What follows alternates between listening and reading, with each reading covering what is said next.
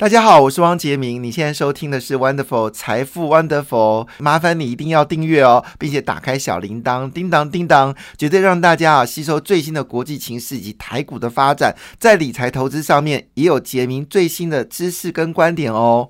当然，今天呃，其实一个坏消息出来了哈，就是有关中国的出口。那么中国出口呢是连续三个月下滑，七月份的年减率呢则高达十四点五个百分点。那出口两位数的衰退呢，在专家认为说，中国的出口两位衰退会持续的一个减少，呃，而且持续的衰退啊。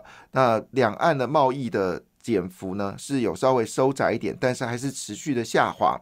那么这个消息呢，基本上呢震撼了昨天的美国股市哦，因为中国经济不好，当然美国也是很担心这么大的经济体对于全球经济的一个呃冲击，当然是必须要去计算的。当然台湾基本上。呃，影响性不是说没有哈，是有，可是对于全球经济呢，当然是产生一个不定时的炸弹。那当然加上昨天呢，穆迪一口气哦砍掉美国十家银行的信用平等，理由是银行的危机尚未解除哦。主要原因是因为他们握有大量的美国政府债，而美国政府债呢，在最近利率持续飙升情况之下呢，美国政府债价格大幅的滑落。这已经让他们的流动性有出了问题，相对台湾真的没有这个问题哦。台湾现在那个放款跟存款的差距已经到十六兆元哦，所以台湾现在手上的问题是烂头寸太多了，钱多放款少。好，那房子最近也买的不多，所以呢，现在银行很伤脑筋啊。这十六兆呢，全都要放在呃中央银行生利息啊，所以现在央行呢收了一大堆烂头寸哦。这是所以台湾不会有所谓的这个银行危机哦，台湾只有钱太多的危机哦。好，当然这个消息呢，使得昨天的美国股市呢全面下跌哦，其中以费曼指数跌幅最大，跌了一点六个百分点。那其他纳斯达克是跌了零点四二个百分点。呃，零点七九个百分点，标准五百跌了零点四二个百分点。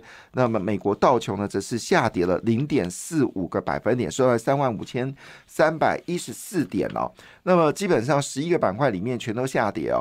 那么其中呃，金融股跟材料类股，就是我们说的这个基本金属等等哦，跌的最凶。这也符合台湾啊，台湾的刚刚公布了这个出口数据哦。虽然呃出口数据的下滑速度已经渐缓，甚至九月份我们出口可能会正成长，但是呢，基本金属跟塑化化工产品呢，还是跌的非常凶啊，而且机械业也跌了哈，所以台湾一定要加速贬值。我们贬值，我们这次贬值幅度是全亚洲地区哦，算是贬值幅度比较低的。台币必须要加速贬值，看有没有机会能够贬到三十三块钱之类的价格，要不然。面对到周边国家的汇率持续的贬值，台币还是相对比较贵的话，那对于我们的这个基本金属啊，或者化工业产业，甚至对我们出口来说产生影响啊。韩元还是最敢贬的，这一波韩国贬的货币贬值贬了，从八月。到现在为止啊，才九个工呃七个八个工呃，应该说严格上只有六个工作天哦，它已经贬掉三点一二个百分点。那菲律宾是货币是贬了二点四三个百分点，而新台币呢只贬了一点一九个百分点哦。那日元现在是一百三十八块日元哦，对一块美金哦，也是在过去已经跌很多，相对台湾。没有贬那么多，甚至日元一口一口气曾经贬超过一百四十九块日元兑一块美金嘛，哈。那当然有分析师认为说，未来这两年日元有可能回到一百二十块日元，但是呢，这里代表着在工具机部分呢，日日本日元便宜，我们台湾的工具机就受到影响。果不其然哦，那么机械订单在呃机械出口呢，在这个七月份的状况也不是很好，而且有比较糟糕的状况。这攸关整个大台中的经济，因为台上台大台中是以精密工业著称哦，所以每一环节都要留意啊。那所以台币的贬值幅度只有一点一九个百分点，跟韩元贬贬值幅度三点一二个百分点是完全不能比的。那跟日本这一波的贬值幅度，就是从一百二十三块贬到一百四十九块，那也不能成比例哦。所以。市场认为呢，台币呢会超过三十二块。那我觉得，当然央行是不能说哦，但是三十三块日台币呢，其实才是一个合理价位。台湾的经济要反映台湾经，呃，台湾的货币必须反映台湾经济的现况。好，这是一个事实问题，不能因为股票这个冲到一万七千点，就觉得台湾经济好棒棒。其实没有，台币必须大幅的贬值哦。好，那我们再来看一下，整个昨天台积电呢是大跌了一点九三个百分点 ADR，那么联电呢则是重挫了二点八二八七个百分点哦，因为传出来台积电呢。为了要吃下苹果订单啊，苹果设定了一个非常严苛的条件呢，呃，两个严苛条件，第一个呢就是三纳米的的产能呢全部由苹果包，不准台积电对让别人下单哦，哦，这个超猛的，真的超猛的。第二件事情呢，啊，苹果本来就狠嘛，因为它的。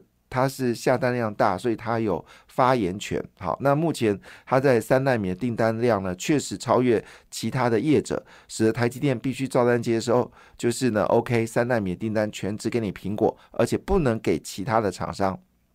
啊，就要确保苹果在中央处理器的优势优越于英特尔的晶片，优于 AMD 的晶片，也优于这个呃。NVIDIA 晶片啊，这是非常强悍的一个做法。另外一件事情呢，就 A 十七厂主要是替苹果代工晶片呢，所有的亏损呢，就是十几亿美金呢，全是由台积电呢，就是如果晶片有瑕疵，这即便是苹果设计有出问题，造成瑕疵品了，这也必须由台积电呢来照单全收。当然。台积电其实对于苹果是有调高价格啦，哈，所以双方你来我往，到底状况如何，其实也要看台积电好在明天好公布营收报告就知道答案了哈。那台这个消息呢，让台积电重挫一点九三个百分点。另外就是在 Arizona 的这个呃工厂呢，其实呃整个运作状况非常的不顺利哦。那我们原本要请五百个技术工人到美国支援，现在美国工会呢知道这个消息的时候要。决定哦，全力阻挡好台积电把五百个工人送到 Arizona，甚至他指称哦，台积电呢污蔑美国劳工哦，说美国劳工素质很差哦，那想要引进的是廉价劳工，甚至剥削劳工的薪资哦。那这个消息呢，对于台积电来说呢，压力是重重的。综合消息呢，使得台积电 ADR 在美国呢是以大跌一点九三个百分点，超过费半指数的下跌来下跌哦。那当然。不止如此哦，AMD 呢终于也跌了。这次 AMD 在昨天是一口气暴跌了三点零六个百分点，辉达呢也重挫了一点六六个百分点了。那整个。费半呢，基本放眼过去呢，都是全面下跌的状况，包括高通也跌掉了一点四一个百分点哦。Amazon 下跌，Meta 下跌，苹果上涨啊，苹果中错之后终于上上涨了。阿发当然它要上涨啊，因为台积电买单啊，对不对？好，那另外一部分呢，就是阿发贝也是下跌，微软也是下跌哦。那么其中跌最多的是 Amazon，跌掉一点六个百分点哦。而 Amazon 呢，它这个公布财报其实是比预期来的好，特别是在整个就是伺服器啊，就云端部分呢，获利是暴增的。但昨天呢是下跌的一点六个百分点，似乎对于今天的台股呢产生了一点点不确定性的消息啊。同时间呢，呃，英特尔的呃不是这个呃特斯拉的这个财务长突然宣布辞职哦。哦，这个事情恐怕也不是很妙的事情。一般财务长离职哦，除非是退休，要不然这种离职哦，通常都会对大家引申一个非常觉得奇怪的事情。而且这次更重要的事情是，这个特斯拉的这个财务长呢，据了解是马斯克的接班人哦，那么竟然离职啊？到底特斯拉出现了什么问题，成为大家所关心的焦点？那昨天基本上全球股市都是下跌的，其中德国跌掉一点一个百分点。然后韩国是跌掉零点二六个百分点，日经是上涨的，万绿丛中一点红啊，真不容易啊！日经上涨零点三八个百分点了，印泰股市则呈现涨跌互跌的情况下，马来西亚、新加坡上涨，印度呢则是跌掉零点。一六个百分点啊，好，这是总体的一个经济的状况。好，那么回到台股部分呢，因为陆续公布七月份的营收，那我们很忠实的跟大家报道，到底哪些公司交出了不错的成绩单。首先，网通厂，那我们知道网通厂呢，呃，是今年下半年最值得关注的一家呃产业，主要原因还是除了就是整个消费性的消费性的。电子产品了，哦，基本上库存应该已经修正的陆续完毕了，所以对网通产品的需求是有些机会。好，那。这个另外一部分呢，就是来自于美国以及亚洲地区的订单呢，可能下半年有爆发性的一个成长。那智邦跟智毅呢，是我们说网通股的两只非常重要的一家公司啊。智邦七月份营收是七十五点一亿美台币啊，智毅呢则是四十四点六六亿台币哦，那都交出了年增率是增长的，智邦年增率是九点七八个百分点，智易是六点七六个百分点，那。累积前七个月呢，智邦成长了十四点六六个百分点，而智易呢是成长了八点八九个百分点了。相对于消费电子啊，年增率还是有没办法明显的拉抬来看的话呢，好，智邦跟智易呢打破了网通厂去库存的困境，那么交出了非常好的成绩单了。另外一家公司呢叫做系统电，系统电呢是呃五三零九哈。那交出的成绩单呢，是年增率是一点七五个百分点了，是率先呢年增率呃成为正成长。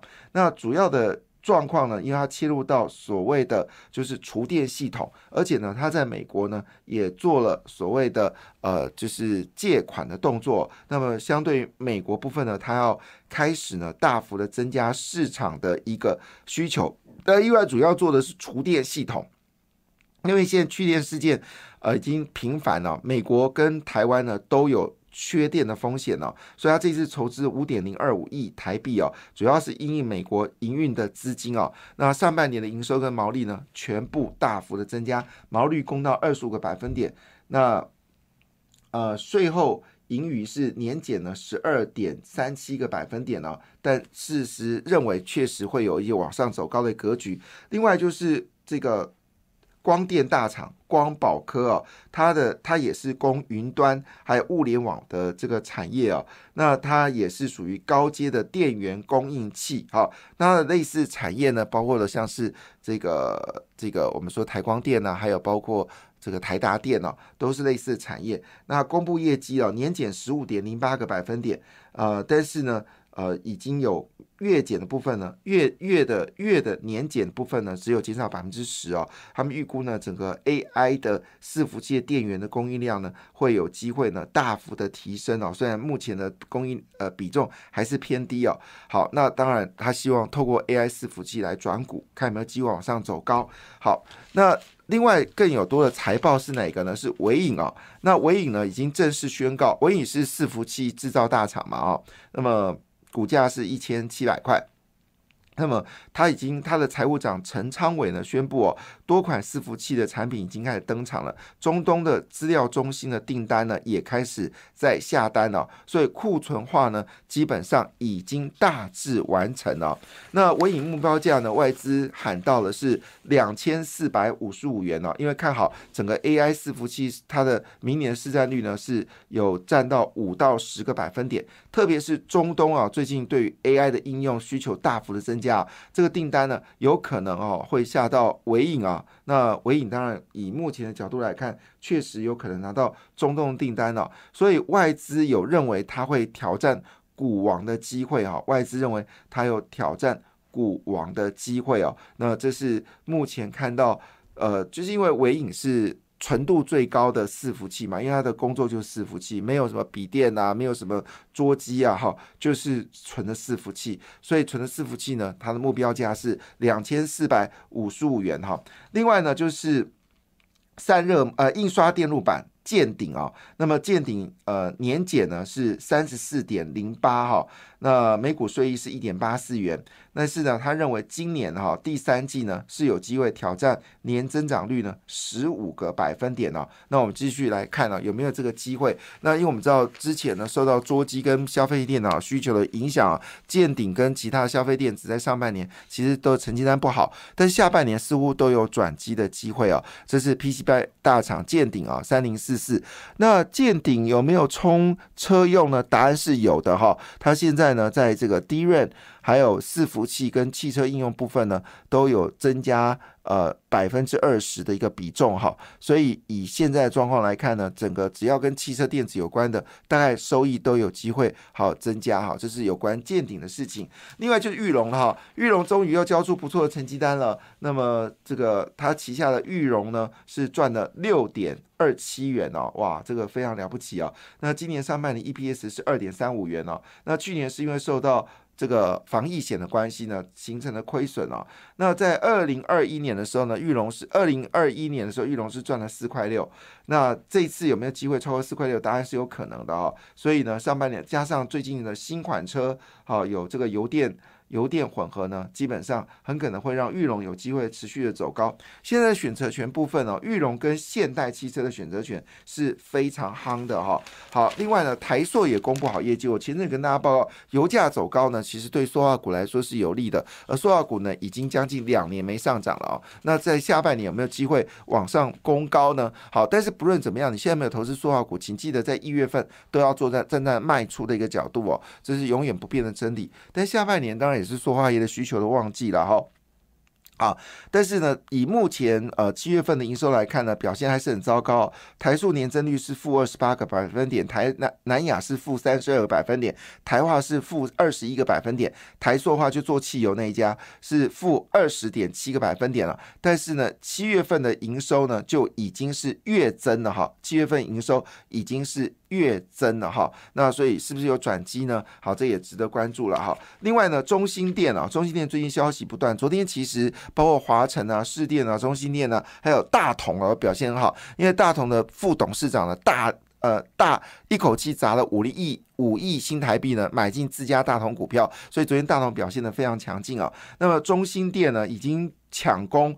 电动车的快充商机哦，它目前为止锁定的是高速公路跟周围的这个快充站为主哦。那么希望呢，在二零二四年能够倍增到百座啊。当然，这只是其中一个小生意，最大的生意还是来自于任性电网啊。所以中心电最近好消息也非常多了。好，另外就是我们说的这个 AI 解决方案安控系统的精锐。好，那精锐曾经是标股哈，那么也公布业绩了哈，单月营收十点二亿，年增是高达两成哦。另外就散热模组旗宏。那么旗宏营七月份营收呢再创历史新高，所以股价上涨有它的道理。感谢你的收听，也祝福你投资顺利，荷包一定要给它满满哦。请订阅杰明的 Podcast 跟 YouTube 频道财富 Wonderful，感谢谢谢 Lola。